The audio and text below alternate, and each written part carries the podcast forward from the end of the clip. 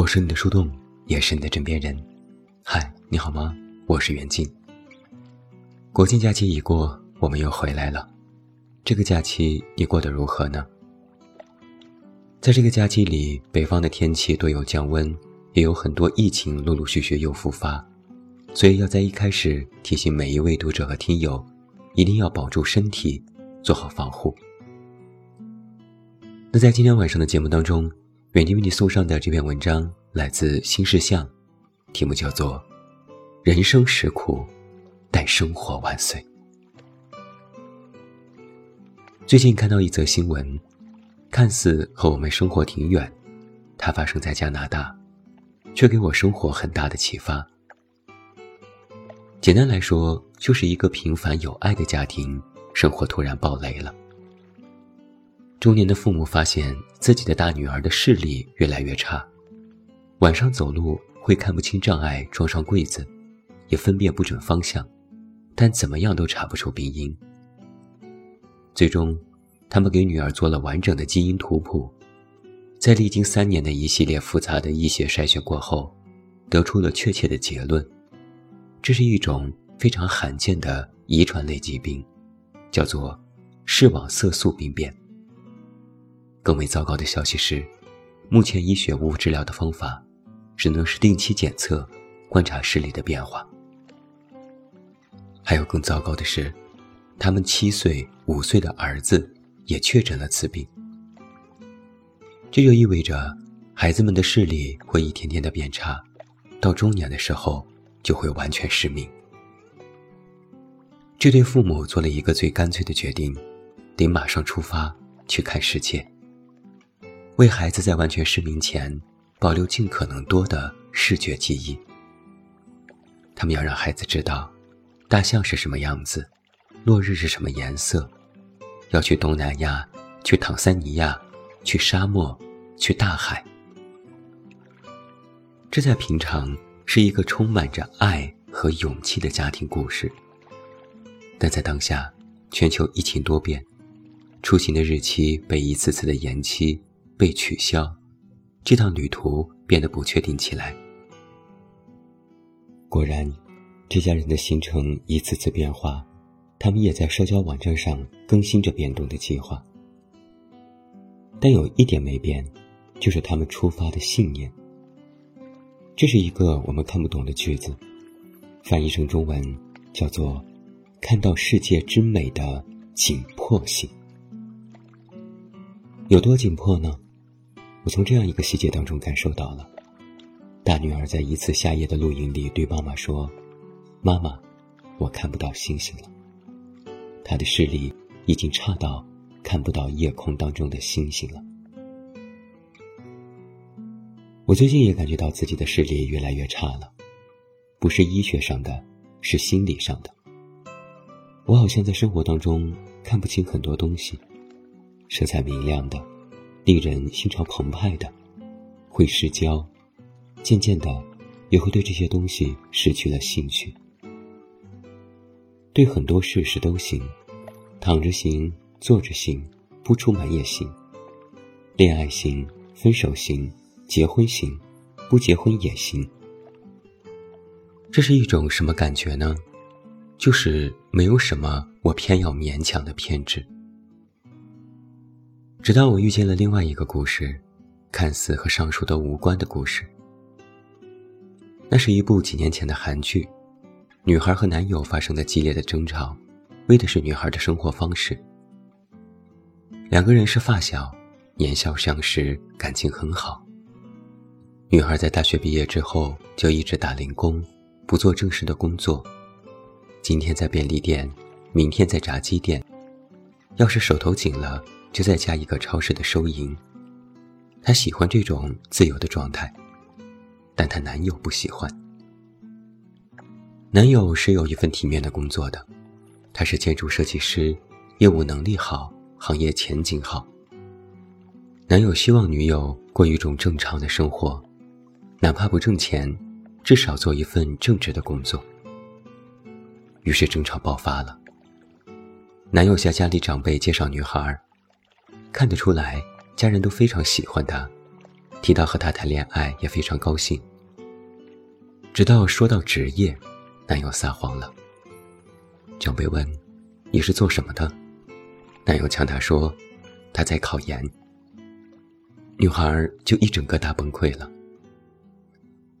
在车里，她问男友：“为什么不了解他？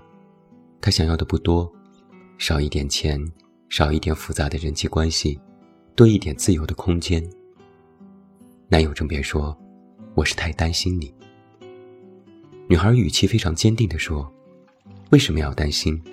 我很好，我比任何人都认真过生活，我非常喜欢现在的我。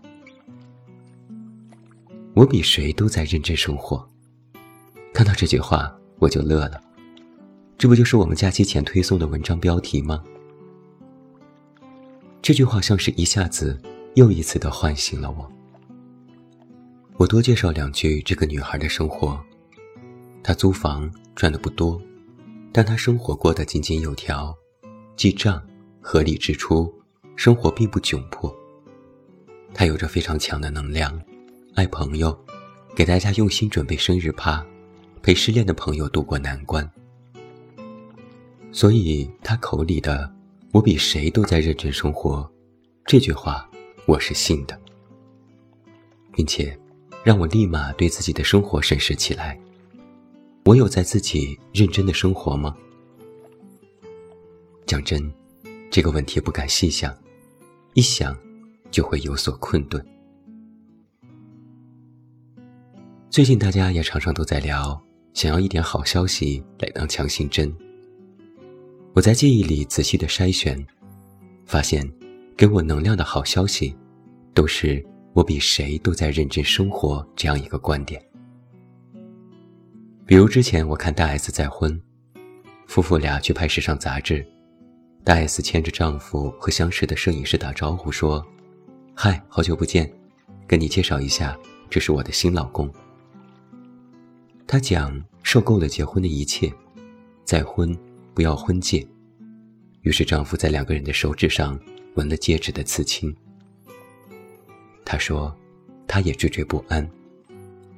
他这样讲道：“从小到大，我的人生几乎每天都充满了恐惧，不管是原生家庭，或是我之后自己组的家庭，都有各种各样的压力和包裹在我的身上。我像个战士一样去面对我的每一天。但遇到欧巴后，一切都不一样了。我一开始也很害怕大家不接受。”也怕大家觉得我疯了。他也讲，什么时候感受到生活的真？他说：“但人生没有你们想象的长，那些过程我都是很深的在感受。我嫁给欧巴之后，身边不是没有反对的声音，但是我感受到从没有想象过的幸福。有时半夜睡觉的时候，会以为自己是在做梦。”但只要我摸到他的光头，就知道这些都是真的。网上对于大 S 结婚多是吐槽，但是看到他说这样的话，我也有一点敬佩他的那种“我偏要怎样的执着”。再比如，我看到苏敏离婚，我真觉得她勇气充沛。今年中秋节，她向丈夫提离婚。丈夫左拖右拖不配合，她等不及，开着车就走了。下一站是河北，去考 C 六驾照。上限是六十岁，她今年五十八。如果拿到了 C 六驾照，可以开更大的拖挂式的房车。不知道她的终点在哪里，但在别人眼里，这是流浪。可在我眼里，这是奔腾，一股内心原始的能量在奔腾。他在接受采访时这样说道：“前半生我没有过好，后半生我不想给自己留遗憾。他们比谁都要活得认真。这也是我今天要把这几个故事放在一起讲的原因。什么事是急迫的？我们的视力都开始模糊起来。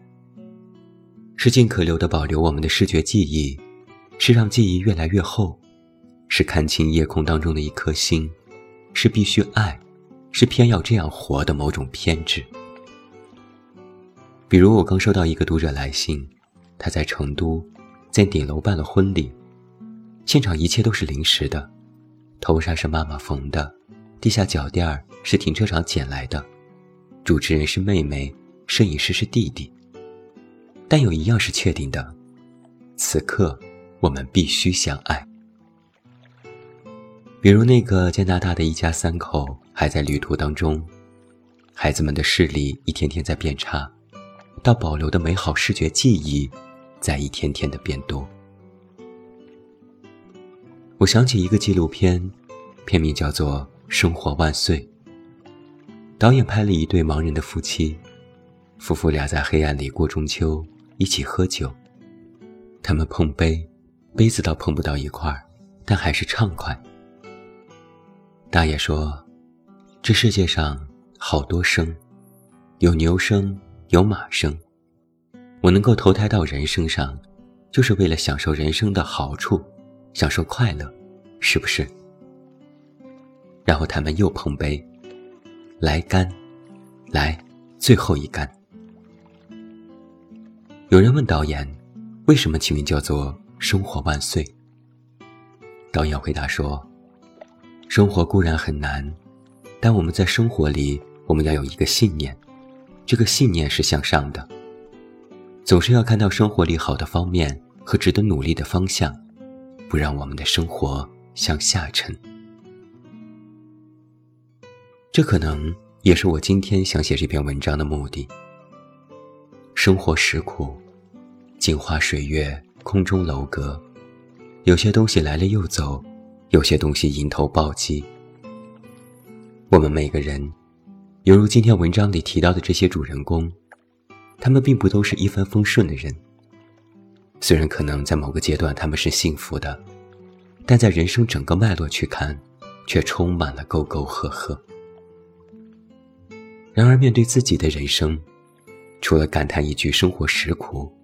我还必须加上下半句：“但生活万岁。”因为不管你行进到人生的什么方向，如果你愿意，你总能从生活里发掘出很多意外的惊喜。